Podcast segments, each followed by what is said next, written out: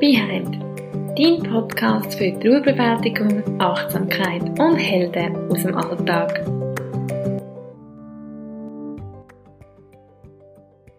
Heute habe ich ganz, ganz, ganz einen speziellen Alltagsheld bei mir im Podcast. Ich bin un unglaublich glücklich darüber, dass ich mit dem Robin Rehmann die heutige Folge aufnehmen als zweiter Alltagsheld von meinem Podcast. Hoi Robin. Hoi Diana. Alltagsheld, das klingt ja. ja. schon mal spannend.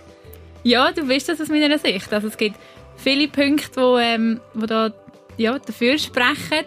Ich denke mal, einerseits, oder vielleicht zuerst einmal für alle, die dich vielleicht nicht kennen.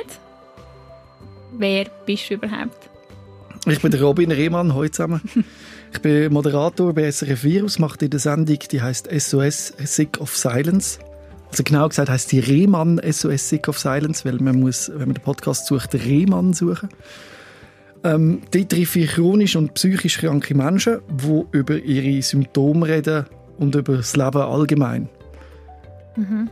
Und genau darum sind wir eigentlich, oder ja, haben wir uns vernetzt, das ist jetzt ein bisschen falsch, aber ähm, dort ist mir eigentlich halt aufgefallen, dass wir so ein bisschen eine ähnliche Mission haben, und zwar über Tabuthemen zu reden. Mhm. Und ja, eigentlich das ist sicher mal ein Teil davon, wieso ich denke, das ist ein Alltagsheld und den muss ich bei mir in der Sendung haben. Und ja, dann andererseits ist für mich auch so ein bisschen, wieso ist man ein Alltagsheld, auch wenn man durchs Leben geht und es vielleicht nicht immer so einfach ist. Und ich denke, wenn man dich googelt, was ich auch gemacht habe, was man halt so macht, bevor man mit jemandem ein Interview hat, dann kommt man ja auch schnell mal drauf oder poppt gleich mal auf, dass sich dein Leben ja in den letzten Jahren ein bisschen verändert hat. Mhm. Durch meine Krankheit, ich habe eine chronisch entzündliche Darmerkrankung, die heißt Colitis ulcerosa, die ist jetzt momentan auch wieder sehr aktiv. Das bedeutet, ich muss viel Cortison nehmen. Mein Leben findet zum einem grossen Teil auf dem Sofa vor dem Fernseher statt.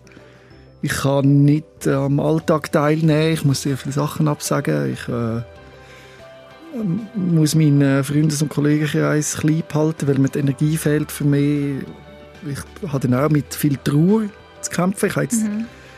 die letzten drei Tage viel müssen brüllen, weil es so Enttäuschung ist, weil man das Gefühl hat, das Leben entgleitet einem. Also man, kann, also man fragt sich dann auch, ob das dann nie aufhört, oder? ob mhm. das nie mehr besser wird. Ich bin jetzt auch gerade dran, etwas Neues kennenzulernen und so, und das ist noch schwierig, wenn man quasi dieser Person einfach Perspektive geben kann, dass ein Großteil von dieser Beziehung oder was immer das ist, auf dem Sofa stattfindet und ich halt nicht Lust und Energie habe, um rauszugehen und etwas zu machen. Und das ist auch die Enttäuschung nicht nur für einen selber, sondern auch für die andere Person.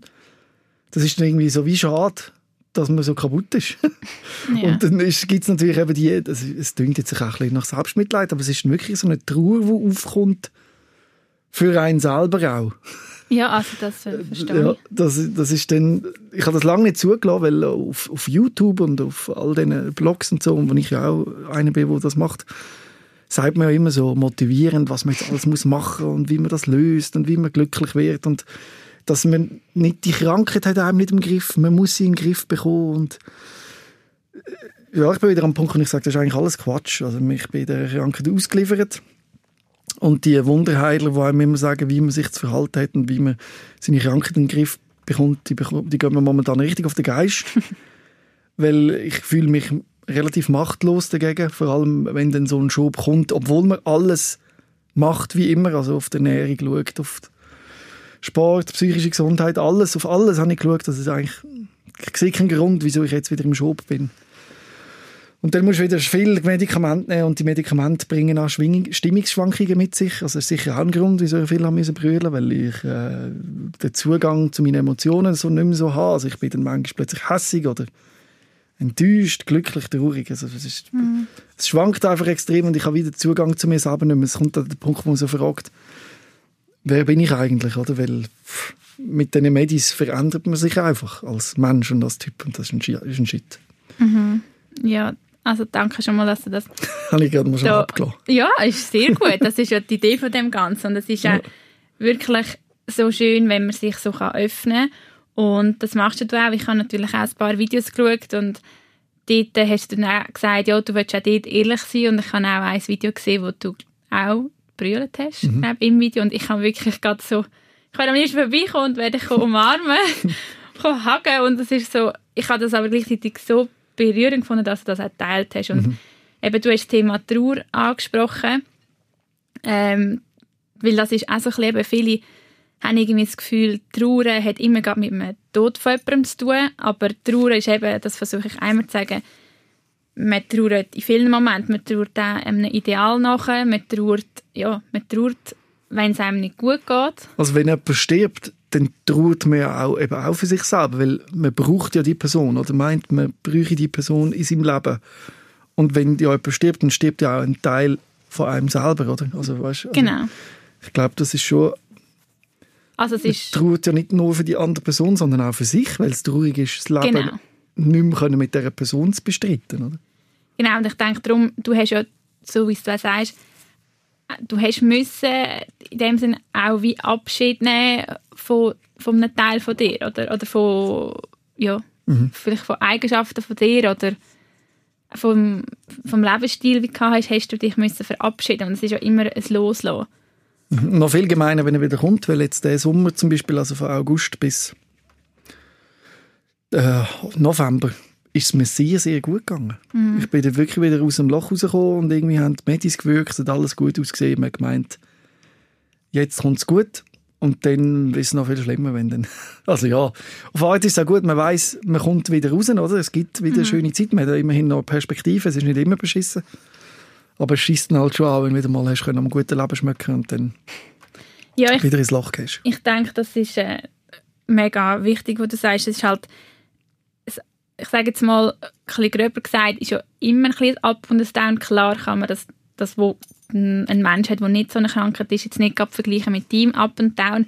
Aber ist es schon etwas, wo du dich ein bisschen kannst festheben irgendwo wahrscheinlich, dass du weißt, es kann auch wieder besser kommen? Oder ist es genau in so einem Moment schwierig, dass du das kannst, weißt, so ein bisschen im Vordergrund behalten. Ich kann jetzt einfach von mir sagen, ich weiß mittlerweile, dass halt die schlechten Momente irgendwie wieder vorbeigehen. Mhm. Und mit der Zeit kommt man so ein Vertrauen über, auch wenn es wirklich beschissen ist in dem Moment, aber man weiß, es geht vorbei. Hast du das? das ist ganz wichtig.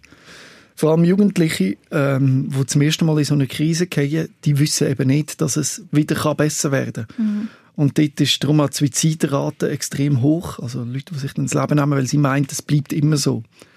Da fehlt einfach wirklich die Erfahrung, dass man aus einer Krise, wo man meint, das ist unüberwindbar, dass man auch das überwinden kann. Also es ist nichts für immer, es ist alles immer im Wandel. Und jede schlimme Situation wird auch wieder besser. Also das muss man sich wie bewusst sein. Und das können halt Jugendliche relativ schwer, weil sie die Lebenserfahrung nicht haben. Mhm. Ich bin jetzt froh, habe ich die Erfahrung dass ich weiß, es wird wieder gut und auf das freue ich mich auch irgendwo, aber trotzdem ist die Enttäuschung natürlich riesig, wenn man wieder im Loch ist. Ja, und ich denke, das ist auch völlig legitim und das ganze gute Recht auf dieser Welt, dass du es dann in dem Moment auch einfach eben beschissen findest und, mhm. und das auch enttäuschend kann sein. Und ich habe auch gesehen in meinem Video, dass du dir auch so ein ich würde mal sagen, Ritual oder so gesetzt hast. Ich weiß nicht, ob du das immer noch machst oder ob du mhm. das immer, immer machst, ist das mit dem äh, sechs Minuten... Genau, sechs Minuten Tagebuch. Tagebuch. Ja. Und falls er dann... Also kannst du das wie immer durchziehen, weil ich kenne das ein bisschen von mir, oder jetzt gerade in so einer Phase wie jetzt findest du auch so, also jetzt könnte man auch die sechs Minuten lang so mit Schuhe blasen. Ich habe das sehr lange durchgezogen und dann äh, bin ich auch wieder in ein Loch gefallen, trotzdem sechs Minuten Tagebuch. Und dann habe ich mich eigentlich entschieden, meinen äh, Dickdarm zu entfernen, also Operation zu machen.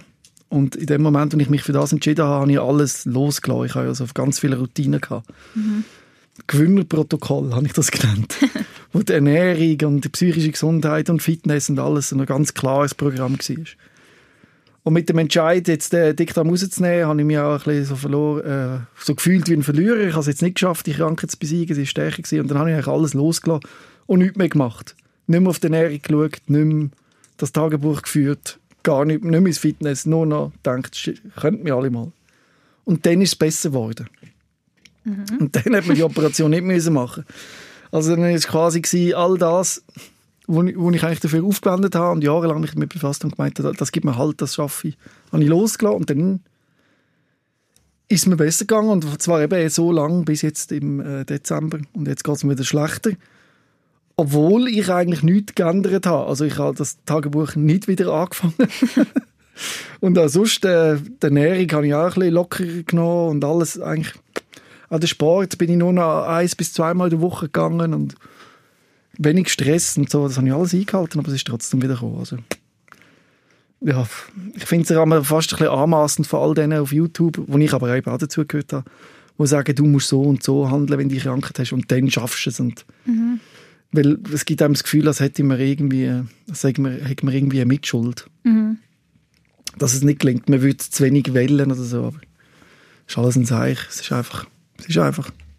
Ja, und das, das was du jetzt vorhin angesprochen hast, ist vor allem mit so YouTube und online. Ich habe das selber so extrem gemerkt, man weiß ja, fäng, also jetzt, klar, man schaut dann immer das nach, was man in dem Moment für sich braucht. Jetzt, wenn man vielleicht so eine Krankheit hat, ähnliche Geschichten oder ja, wenn man vielleicht keine Ahnung, einen anderen Lebensstil machen und dann wird einem ja fäng überall gesagt, was man soll machen und das ist das Richtige. Und nein, jetzt musst du das machen für ein besseres Leben und das für ein besseres Leben. Und ich mhm. habe wirklich ähm, so einen buddhistischen Spruch gesehen, dass steht, egal wer es dir sagt, egal auch wenn es ich bin, Buddha quasi, ja. ähm, glaub's nur, wenn es wirklich mit deinem Inneren eine Resonanz gibt. Ja. Und ich glaube, das ist heutzutage so wichtig, dass man einfach auf sich lässt. Weil ich glaube, jeder Mensch ist ja anders und wenn man also ich glaube, wenn man wirklich eben lernt, auf sich zu und ich glaube, viele haben das eben verlernt und darum geht es nicht mehr und sie haben keine Geduld, um das wieder zu lernen, aber würde einfach jeder auf sein Innere hören. Ich glaube, dann wären alle Antworten so ein bisschen, also ja, dann würde jeder auf sich lassen und jeder so machen, wie es für ihn stimmt. Mhm. Man schafft ja. natürlich auch sehr viel mit der Sehnsucht und Verzweiflung von Betroffenen. Eine chronische Krankheit ja die Aussicht, dass er nie mehr gesund wird. Also, mhm. dass er immer muss Medikamente nehmen muss, die ihn beeinflussen in seinem, in seinem Sein, dass er immer geschwächt ist und nicht mehr sein altes Leben kann leben Und die Sehnsucht wieder zurückkommen ins alte Leben ist riesig. Und dann sucht man ja auch nach so Gurus und Menschen, die sagen, hey, ich habe es geschafft, du musst nur das und das machen und dann kommst du in eine Remission, also in Beschwerdefreiheit. Mhm. Das ist das grosse Ziel. Und äh, ja, das, ich suche auch immer wieder nach so Leuten, die mir dann sagen, wie sie es geschafft haben und probieren das auch aus und bin am Anfang auch dann wie euphorisch, weil es gibt ja auch wieder gewisse Handlungsfreiheit zurück und eine gewisse Kontrolle zurück, wo du das Gefühl hast, du hast sie komplett verloren. Und es ist dann immer wieder enttäuschend, wenn es nicht geht und dann suchst du das nächste und dann suchst du das nächste und dann suchst du das nächste. Mhm. Und dann hast du das Gefühl, jetzt habe ich etwas gefunden und dann geht das auch wieder nicht mehr. Und es ist ja, es ist ja. Ich glaube, wenn man schon genug lang mit dem Seich rumkämpft, dann merkt man irgendwann, dass es dass man sich auch nicht stressen soll mit irgendwelchen Theorien, wie genau. man es genau. jetzt stand bringen, sondern es muss einfach für dich irgendwie ein Umgang sein, wie du das Gefühl hast, okay, so geht's. Genau. Es muss wirklich auch wahrscheinlich für, also für dich selber stimmen und nicht irgendwelchen. Aber das ist auch das Problem, es stimmt auch für einen selber nicht. nicht. Also, es, ist, es ist schwierig ja, zu sagen, es stimmt gut. für mich so. Ja, also momentan sieht mein Leben schon aus. Also, aber jetzt bin ich da, mache mit dir den Podcast, ich kann meine Sendung machen, das ist eben wirklich schön. Da, da, ist, da gehe ich drin auf, weil ich mich ja mit dem Thema auseinandersetze. Ich habe die Gespräche mit auch Betroffenen das gibt mir Kraft.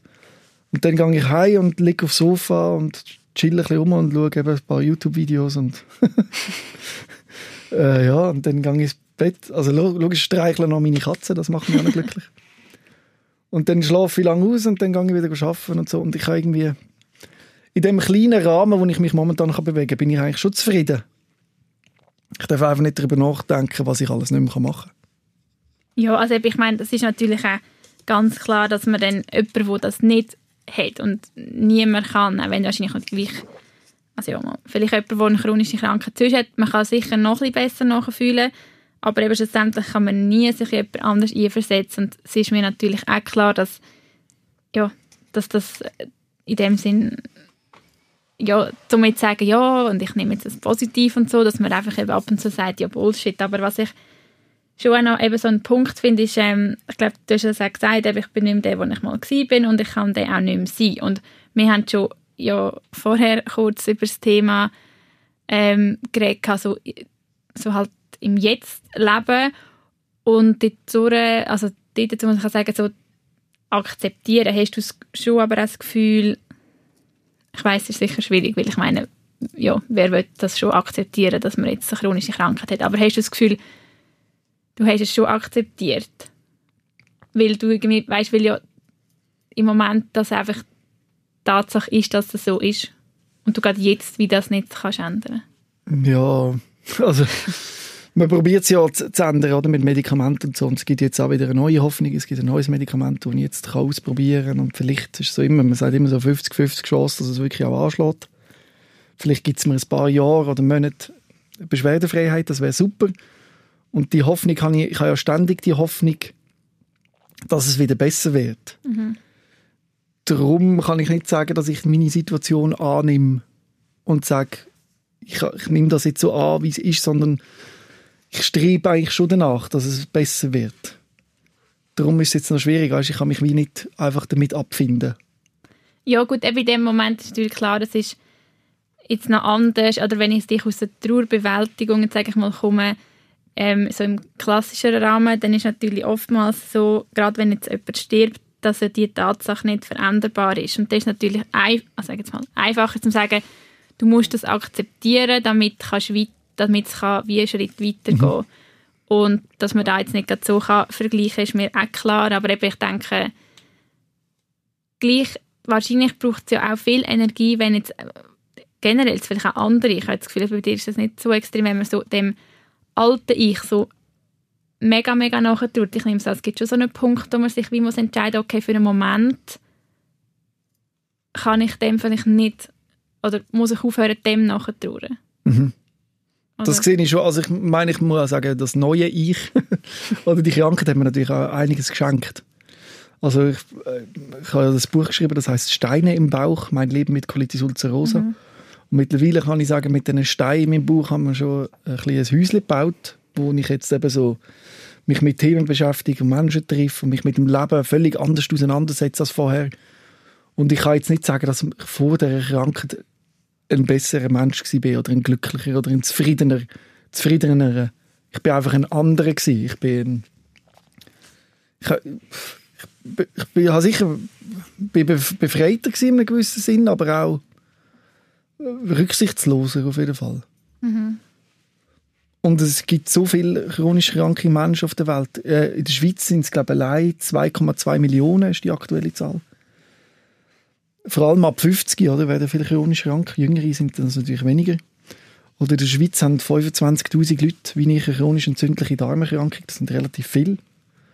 Und dann weiß man ja auch, man ist mit dem, was man hat, nicht allein. Aber eben, die Hoffnung ist trotzdem groß, dass wir in den nächsten Jahren etwas finden, um das zu heilen. Ja, und ich denke, das ist auch das, was mich antreibt, dass ich denke, nur weil man, die, weil man es irgendwie so akzeptiert, heisst nicht, dass man nicht alles dafür geben oder eben alle Hoffnung hat, dass es sich kann verändern kann. Weil, eben, wie wir es ja vorhin auch schon angesprochen haben, eben so der stetige Wandel, dass eben alles immer so ein bisschen, immer im Wandel ist und mit Auf und Ab.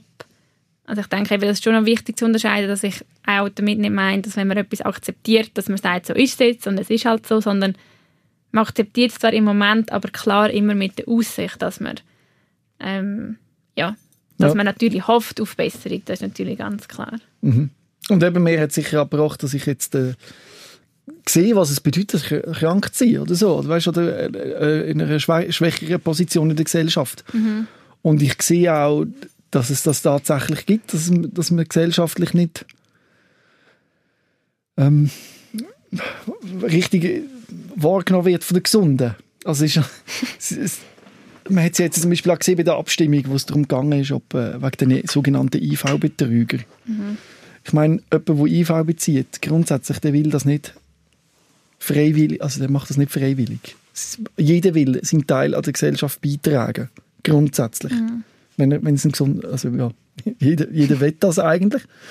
Und man schämt sich dafür, wenn man IV muss beziehen. Und noch schlimmer wird es, wenn man dann quasi verdächtigt wird, dass man das bekommt, ohne, ohne das Recht, dass man das dürfte. Und dass man dann die Leute dann noch will überwachen und dass das die Gesellschaft auch gut findet und sagt, man sollte das machen, das ist ja völlig kaputt, oder? Ja, ich meine, erstens, das sind ja Fachleute, die das beurteilt haben ob jetzt jemand IV bezieht, dann müssen wir ja dort äh, anfangen, nicht am Betroffenen. Und das Zweite ist, es gibt nichts Schlimmeres, als wenn jemand für die Gesellschaft nicht krank genug ist. Ich meine, all die chronisch Kranken, an mir, mir sieht man nicht an, dass ich krank bin. Mhm. Und auch ich, wenn ich im Shop bin und nicht arbeiten kann, du ab und zu im Garten vielleicht etwas putzen oder etwas abspritzen oder mach irgendwie eine Arbeit. Oder äh, lach auch mal oder gang dann gleich mal raus in ein Theater schauen, um wieder mich gesellschaftlich akklimatisieren. Und die Vorstellung, dass mich dann dabei ein beobachtet und dann anzeigt, das ist krank und kaputt. Und wir leben in dieser kranken, kaputten Gesellschaft und das finde ich richtig schlimm. Und die Leute, die chronisch krank sind, erleben so ähnliche Sachen tagtäglich am Arbeitsplatz. Das heisst, jemand, der Rheuma hat oder so, oder? Wo, wo, wo, das sieht man dem ja nicht an. Wo, dann heisst, so, jetzt du nicht so, kannst jetzt ruhig das und das machen. Und wenn jemand sagt, hey, ich bin so müde und vielleicht in einer Depression steckt, dann wird ihm einfach gesagt, jetzt reiss dich mal zusammen, sonst wird er gekündigt. Also was ist das? Das ist ja kaputt. Das ist ja schlimm, dass, dass man das nicht checkt. Und darum äh, mache ich halt meine Sendung, die ich mache, wo man eben über so Sachen redet und auf das hinweist. Aber handkehrum bin ich halt auch in dem System drin und, und lebe als der Kranke und muss das halt auch immer wieder erleben und auch ein bisschen dafür kämpfen, dass, es, äh, dass man sieht, was das bedeutet. Und weil leider checkt man erst, was es bedeutet, wenn man es selber hat. Und ich nehme mich da auch nicht raus. Also ich habe bevor meiner Erkrankung nicht gewusst, wie sich das anfühlt, wenn man chronisch krank ist. Ja, das ist... Ähm, das kann jeder betreffen, muss ich da noch sagen. Also du kannst Ja. morgen aufwachen, ich will niemandem Angst machen, aber das ist so. Und du bist chronisch krank und die Chance ist relativ groß, also ein Viertel von allen Schweizer ja, also eben, ich haben so einen Scheiß. Ja, das ist jetzt wirklich gerade ja, das, was ich eigentlich als nächstes ansprechen weil ich mir das da aufgeschrieben habe. Man sieht mir die Krankheit nicht an. Und das habe ich auch ähm, bei einem Interview von dir gehört, gehabt, eben so, dass man zum Teil nicht kann genug krank sein kann. Eigentlich. Oder dass man das wie muss beweisen Und das finde ich wirklich auch also ich frage mich dann einfach immer, was nimmt es jemand anderem weg? Und gerade in der Schweiz, wo ziemlich viele sehr, ja, also so einen hohen Lebensstandard haben, denke ich mir, auch, wa- wa- was nimmt dir das weg, wenn jemand, wenn du weißt, jemand irgendwie eben hat, dem geht es nicht gut. Und ich finde das wirklich auch mega, mega traurig und darum umso besser, dass, ähm, dass auf, ja, jetzt auch bei Sick of Silence die Leute die Plattform bekommen und ich glaube aber eben auch, was ich auch haben müssen lernen, dass viele gar nicht anders können in dem Moment, was so auch traurig ist. Und wieso das so ist, kann ich wie auch keine Antwort geben, aber eben wenn sie halt nicht irgendwie erlebt haben und einfach so aufgewachsen sind und so die Einflüsse von außen auch haben, so eben so, ja, haha, du hast es auch angesprochen, so gerade so Burnout-Sachen und so, ja, ja, das sagt ja fängt jeder, aber ich frage mich, wieso, wie, wie kann man so reagieren? Was, was gibt, was bringt einem das? Wieso kann man nicht einfach sehen, dass es, ja, dass Leute gibt, wo es, wirklich nicht gut geht? Und wieso, wieso muss man das beweisen? Das geht mir wirklich auch nicht in mein Köpfchen. Mhm. Ähm, es ist ja schon bei kleinen Sachen, also zwischenmenschlich, oder? Wenn ich zum Beispiel eine Verabredung habe, irgendwo gehen wir, gehen wir gehen eins ziehen, oder wir, zum Beispiel heute Abend hätte ich sollte mit, meiner, mit meinem Vater und mit meiner Schwester an einen Comedy-Abend vom Rüdiger Hoffmann. Ich habe das denen geschenkt zum, zur Weihnacht, meinem Vater. Ich habe mich sehr darauf gefreut, auf, die, auf den Abend. Und ich finde es schlimm, dass ich heute musste absagen Und durch das, dass mein Vater und meine Schwester meine Krankheit über all die Jahre kennengelernt haben, kann ich jetzt damit auch richtig umgehen. Aber viele Leute gehen damit um, wenn ich jemandem absage für einen Abend. So quasi, oh, du hast einfach keine Lust, mit mir dorthin zu gehen. Also sie beziehen das Problem auf, auf, wie auf sich statt auf den anderen. Und das ist ja, eben, man will ja, aber es wirkt dann so, wie, also du könntest ja jetzt ruhig kommen, wieso, wieso geht das Reiss dich doch mal Du musst ja zusammen. dort hocken und so, so schlimm kann ja das nicht sein. Ja. Und das macht ihnen natürlich noch alles noch viel schlimmer. Und man will ja auch nicht, man will ja auch mit diesen Leuten Zeit verbringen, oder? Auch wenn sie es dann verstehen, ist es schlimm. Weil du kannst, du hast ja ich habe mich jetzt heute Abend darauf gefreut, mit denen das zu machen. Und ich kann nicht. Und das ist schon ein Scheiß. Auch für mich selber, dass ich die quasi muss enttäuschen. Logisch, auch wenn sie es verstehen, ist es für mich eine Enttäuschung. Und ja, das ist dann halt, ja. Die Leute sind, also, es braucht dann halt eben nicht viel, wenn ein chronisch Kranker sich durch den Tag quält oder, und vielleicht heimlich auch öfters aufs WC geht und weiß nicht was und dann ein Mitarbeiter, der ja das nicht so sieht, einfach einen Spruch macht und sagt, ja, also könntest du heute ein bisschen mehr Gas geben.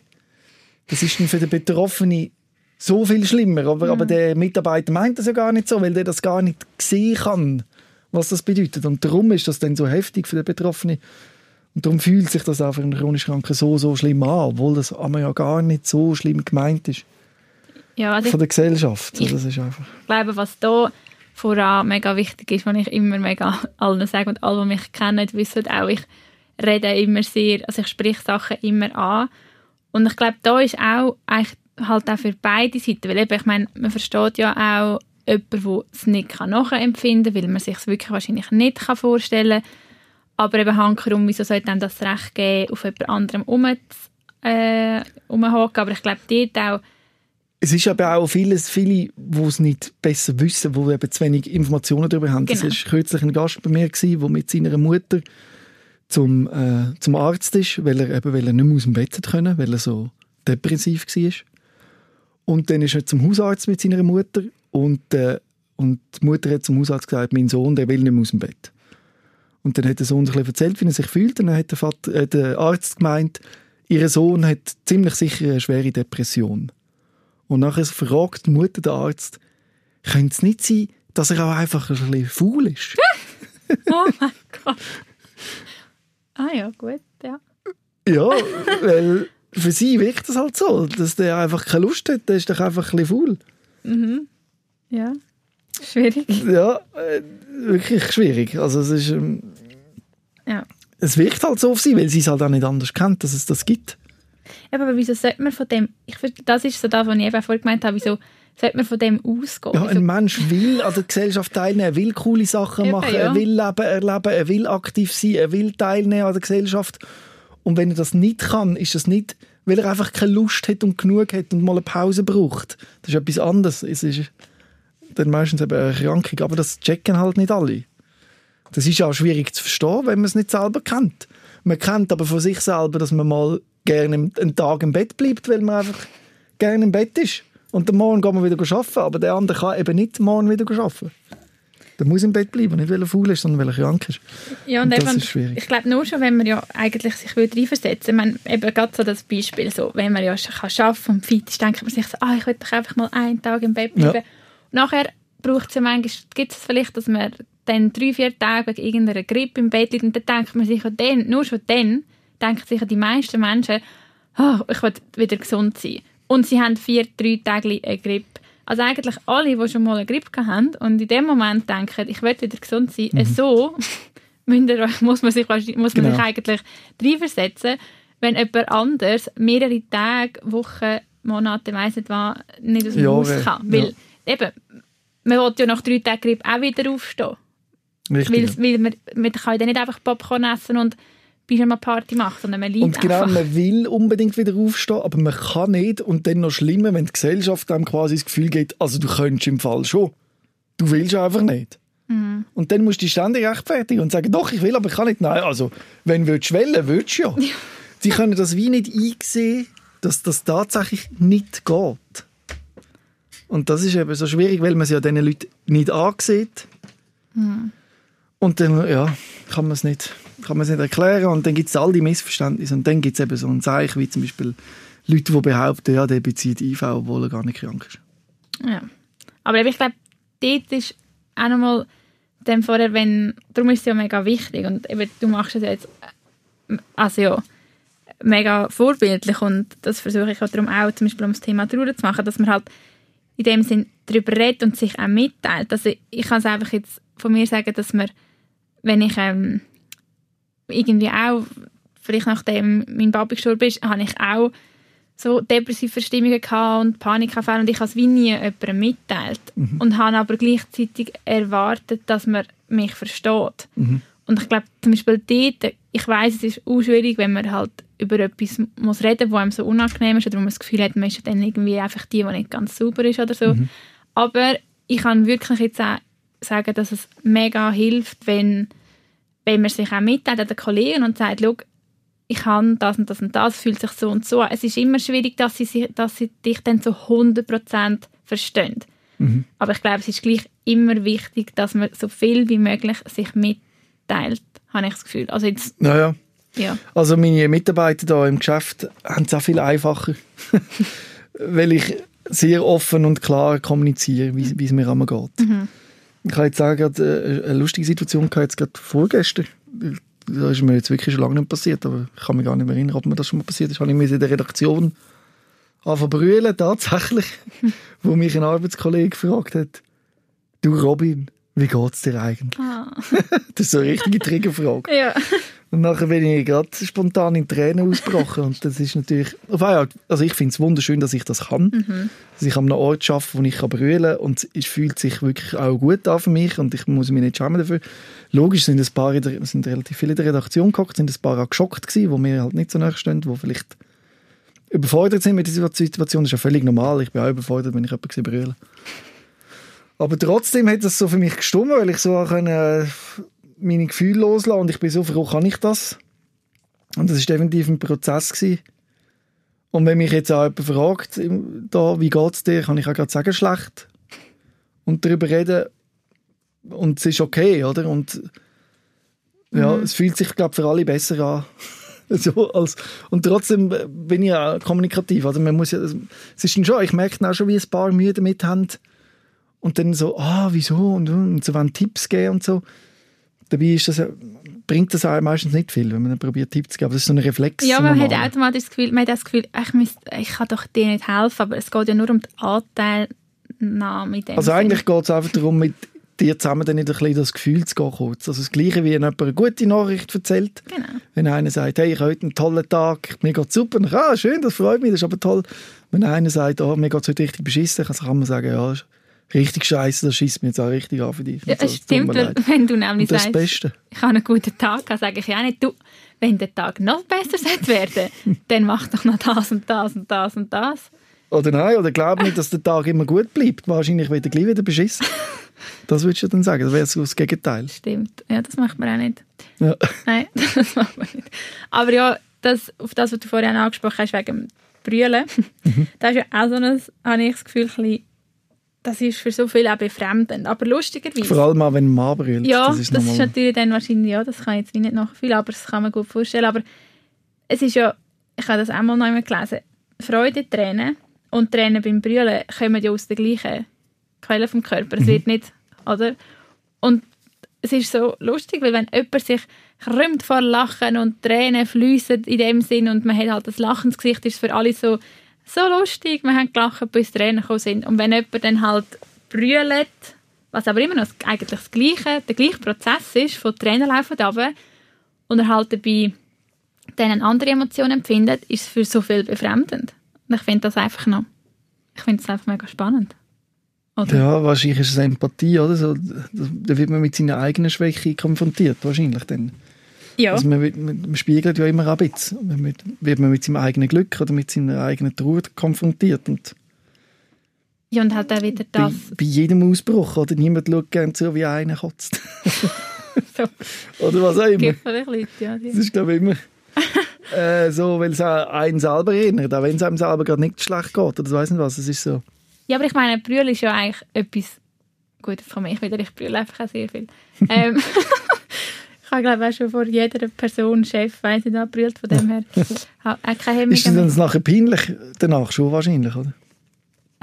Ehrlich gesagt, irgendwie mit der Zeit, äh, ich weiß nicht, peinlich. Ich weiß nicht, ob es Also können denn die Leute können, sind meistens damit überfordert oder wahrscheinlich noch mehr als du? Das Ding ist eben so, ich bin nicht durch, das ist auch manchmal ein bisschen anstrengend. Ich bin mehr so dann so, ah, es tut mir so leid für dich, weil ich weiß, die Person ist überfordert, wenn ich noch brülle. Das heisst, nebst dem, dass ich meine Probleme habe, tue ich sogar noch dafür äh, sorgen, dass dieser jetzt nicht mit mir überfordert ist und sagt dann also, also weißt du, es ist jetzt nicht so schlimm, dass ich brülle. Ich brülle jetzt einfach, aber es ist nicht so. Und dann irgendwie. Ja, das ist normal, das sage ich auch. Eins Ghetto. Ähm, weil ich aber wirklich mehr das Gefühl habe, dieser ist überfordert, weil schlussendlich eben, ich finde, jeder, der brüllen kann, kann dankbar sein für das, weil wenn die Emotionen so rauskommen ist zehnmal besser, als wenn's, wenn das nicht klappt. Mhm. Und darum... Aber ich habe so eine lustige Erinnerung. Ähm, ich weiß nicht, ob du kennt hast, bei fast der Familie, die gestorben ist. Ja. Der, der den Flip gespielt hat. Ja. Äh, wie hat er geheißen? Ist an Krebs gestorben. Der, Hm. jetzt fällt mir dann gerade ein. Schenker. Äh, Schenker? Begleiter. Schenkel, Martin. Genau, Martin Schenkel. Glaub, Martin Schenkel, ja. Auf jeden Fall, der hat Krebs gehabt. Und ist an dem, an dem mal gestorben und hat so eine Pressekonferenz gegeben. Dort bin ich etwa so 15, gsi, 16. Und ich habe den noch cool gefunden und dann habe ich den bei dieser Pressekonferenz gesehen, heulen. Dann hat er heulend so gesagt, äh, ja, seine Karriere sei vorbei und er muss aufhören wegen dem Krebs und er können weitermachen und so. Und dann habe ich das gesehen und habe das, habe das gefunden, der macht alles kaputt, wenn er jetzt so heult. Der ist nicht mehr der, der er für mich war. Ich war wie enttäuscht und habe gedacht, ich selber will mich nie so zeigen. Ich selber würde nie wollen, so öffentlich von allen heulen. Das finde ich unattraktiv und doof. Wenn ich mich so mit 16 wirklich auch so gefühlt, ich weiß es noch. Krass. Und ich habe das schlimm gefunden. Ich habe das nicht. Ich habe nicht Mitgefühl mit ihm, sondern ich habe mehr das Gefühl gehabt, also, das sollte er jetzt nicht machen. Und Der macht seine Karriere kaputt. Logisch denke ich heute völlig anders darüber, Ja, ja. aber ich, ich habe das noch in Erinnerung. Aber hast du das Gefühl, weil du. Ich Also, glaube, weil das es liegt auch am Alter klar. Ja, ich glaube, das ist? war in dem Alter gewesen, so äh, als Teenager, wenn du dich selber musst finden und langsam zum Mann werden musst und ja, ein bisschen vielleicht der härtere musst sein und dann lernst, hey, man brüllt nicht und so. Das kommt ja alles auch in dem Alter ein bisschen. Ich finde, das sollte in der Primarschule so eine zu- Stunde geben. Ja. Und darum habe ich dann den doof gefunden, dass der so brüllt hat.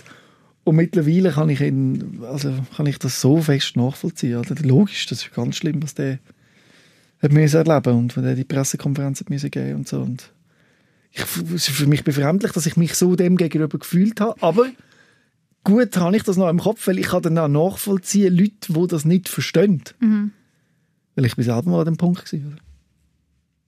Ja, also ich denke, das ist auch wieder ein Thema für sich, wo so unendliche, ja, so, so viel eigentlich mit sich wieder trägt, von eben früher, wie sollte man sein, wie sollte man nicht sein, sollte man brüllen, sollte man nicht brüllen, sollte man brüllen, sollte man nicht brüllen, ne? Dadurch, das, da könnte man auch 100 Stunden darüber philosophieren, weil es einfach so, da frage ich mich manchmal eben, wo steht das geschrieben, dass jetzt die Emotion das und das dann über einen Mensch sagt und wenn einer so brüllt, heißt das nachher gerade, er kann das nicht sein. Also für eine Frau ist es ja wahrscheinlich nicht attraktiv, wenn der Mann brüllt. also ich weiß nicht. Also ich, Also wenn du ehrlich bist, du wünschst, wünschst doch, es ist so ein extremes Zeigen von Schwäche, oder wünschst du irgendwo einen starken Mann, der dich beschützen kann und so. ich nicht. Du, ja, aber ist es nicht komisch, wenn dein Mann brüllt? Ist viel, nehmen wir an, genau die krasse Situation, du mit deinem Mann in der Öffentlichkeit, Aha. An einem roten Teppichaanlass, whatever, so in der Öffentlichkeit, und dann fährt er an brüllen. Ja gut, die Frage ist, wieso fährt er an brüllen? Ja, eben, weil er etwas belastet, Aha. vielleicht aus der, mit, seinem, mit seinem Leben. Vielleicht ist ein guter Freund oder irgendjemand oder so gestorben oder weiss nicht was. Und er fährt öffentlich an brüllen. Das würde dir wahrscheinlich, also dir jetzt, ja, aber das ist komisch, gesellschaftlich wird das komisch aufgenommen werden. Die wissen ja nicht, wieso jetzt der brüllt. Ja gut, ja. Und wenn aber eine Frau brüllt, ist das nie so schlimm. Habe ich das Gefühl. Ja, das hat schon etwas, ja. Dann man jetzt das Gefühl, oh, Jesus Gott, was ist jetzt da los? Aber wenn ein Mann brüllt, dann ist es irgendwie völlig befremdlich, komisch, das sollte er nicht, dann weiss nicht was. Das ist einfach so, das ist ein gesellschaftliches Ding. Und ich hoffe, ja, das wird wahrscheinlich auch noch eine Weile lang so sein. Ja, ich hoffe zwar schon, dass ich es schon ein bisschen ähm, Also ich sehe es auch, verbessert habe. Nein, eben nicht, weil ich sehe es auch bei meiner Sendung, ähm, über 80 Prozent, also, oder noch mehr, die sich bei mir melden, die über das Zeug reden, sind Frauen. Also es sind ganz selten, meldet sich ein Mann, der offen über seine Gefühle redet. Und wenn, eben, dann bekommt er sicher gerade einen Senderplatz, aber es sind viel mehr Frauen, die das machen. Und auch, auch brüllen. Es gibt auch schon mal gegeben, dass ein Mann bei mir in der Sendung brüllt hat. Das ist auch ganz komisch aufgenommen worden von vielen, die das gesehen haben. Die gefunden haben, oh, das ist jetzt aber eine komische Situation gewesen. Im Gegensatz Frauen brüllen bei mir in der Sendung regelmäßig und das ist irgendwie nicht so, wird nicht so heftig wahrgenommen. Mhm. Das ist irgendwie komisch. Also so, eben, der brüllende Mann Ja, das ist hat aber wirklich so... noch ein Problem. Eben, aber das ist schon immer... Also ja, schon wahrscheinlich... Das hat, ist halt wirklich so das voll gesellschaftliche Ding, wo man aber ja wir haben schon vieles können, hat es doch schon einige Sachen gegeben, die wir so können durchbrechen. Also ich bin jetzt mal optimistisch, mhm. dass wir aber trotzdem finde ich, glaube ich auch, dass das gleich noch hardwired ist, also dass wir ja auch in, in einem gewissen Maß auch Tiere sind. Wir sind auch Menschen, aber wir sind auch Tiere. Wir haben unseren Trieb, wir finden gewisse Sachen attraktiv und weniger attraktiv. Und ich habe einfach das Gefühl, ein heulender Mann wirkt auf die Frauenwelt nicht attraktiv. Ja, ja, aber ich finde, es kommt natürlich immer darauf an, eben, in Das ist einfach Kontext. so, das ist ja klar. Ja. Aber also es ist ein Mann, der kein Gefühl, aber das wünscht man sich auch. Also ein Mann sollte auch ein Gefühl zeigen. Aber also ganz ehrlich, ich kenne nicht, aber vielleicht umgebe ich mich auch mit so Menschen, die es völlig schön finden, wenn ein Mann ein Gefühl zulassen Und das eigentlich, ja, dass dann das einmal Tränen sind und gerade Frauen, die dann auch sagen, ja, ich kann ja auch mal für dich da sein, weil man sich, weil ich jetzt zum Beispiel als Frau auch nicht einfach so, ein, ich bin jetzt nicht jemand, der sagt, ich brauche einen Mann, der mich beschützt und bla bla bla. Für mich ist es so, ich möchte so eine Beziehung auf Augenhöhe und man kann sich gegenseitig wie so ein Team unterstützen, aber ich glaube, es kommt mhm. natürlich ein bisschen darauf an, aber ich sehe es jetzt hier recht schon so ein bisschen, ja, für mich ist es jetzt halt eher so, klar, ja, wenn man sich, wenn man jetzt von so von Themen angezogen und so fühlt, meine, ja. Also man könnte sich sicher, man könnte gesellschaftlich sicher aufbrechen. Also wenn im nächsten James Bond Film der James Bond mal brüllt, das wäre wirklich geil. Gut, wir machen jetzt einen Aufruf. Das muss wirklich sein. Oder auch irgendein Arnold Schwarzenegger oder so. Oder irgendwie so. Wenn, aber doch, der James Bond, wenn der mal in Tränen ausbrechen wenn er, wenn er eine Frau verlässt, zum Beispiel. Ja. Wenn ein Bond-Girl sagt, nein, James, heute nicht. Und der, der Schmerz von der Rejection würde in Tränen zeigen. Wow, wäre das schön. Ja, aber das stimmt auch schon aber halt in all diesen halt Filmen. Die Figur kaputt machen. ja. Aber es wäre schön. Aber wir sagen jetzt hier ganz offen, es ist okay, wenn du ein Mann bist und es ist okay, wenn du brüllst. Und der James Bond soll mal brüllen. James Bond soll brüllen. Vielleicht erleben wir es noch. Der Robin brüllt auch, ich brülle auch. Ja. Dann raus. Ja.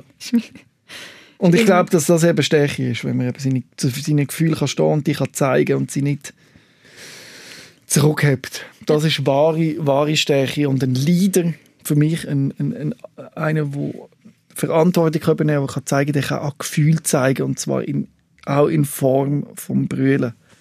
Das finde ich eine extreme Stärke und das gehört gelobt. Und am schönsten hat man das gesehen beim Roger Federer. Hast du das gesehen, das Interview?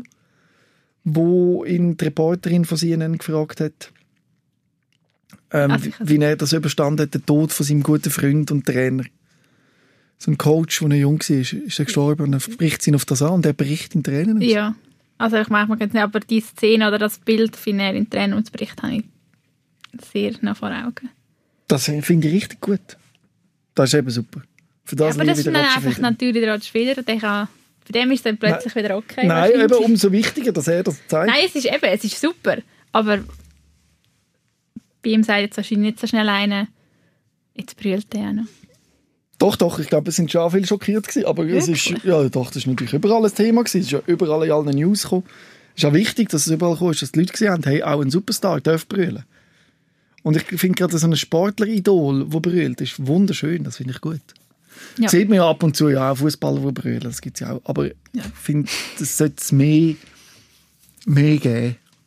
Genau. Also für alle so bekannten Leute, die meinen Podcast wahrscheinlich jetzt schon hören, brüllen. Haha. Irgendwann dann mal, wenn ihr das hört. Ja. Und das Ding ist jetzt, zum Geschichten noch fertig machen, ich habe, jetzt, ich habe erzählt, dass mir jetzt so schlecht gegangen ist, weil ich gerade einen Rückfall habe.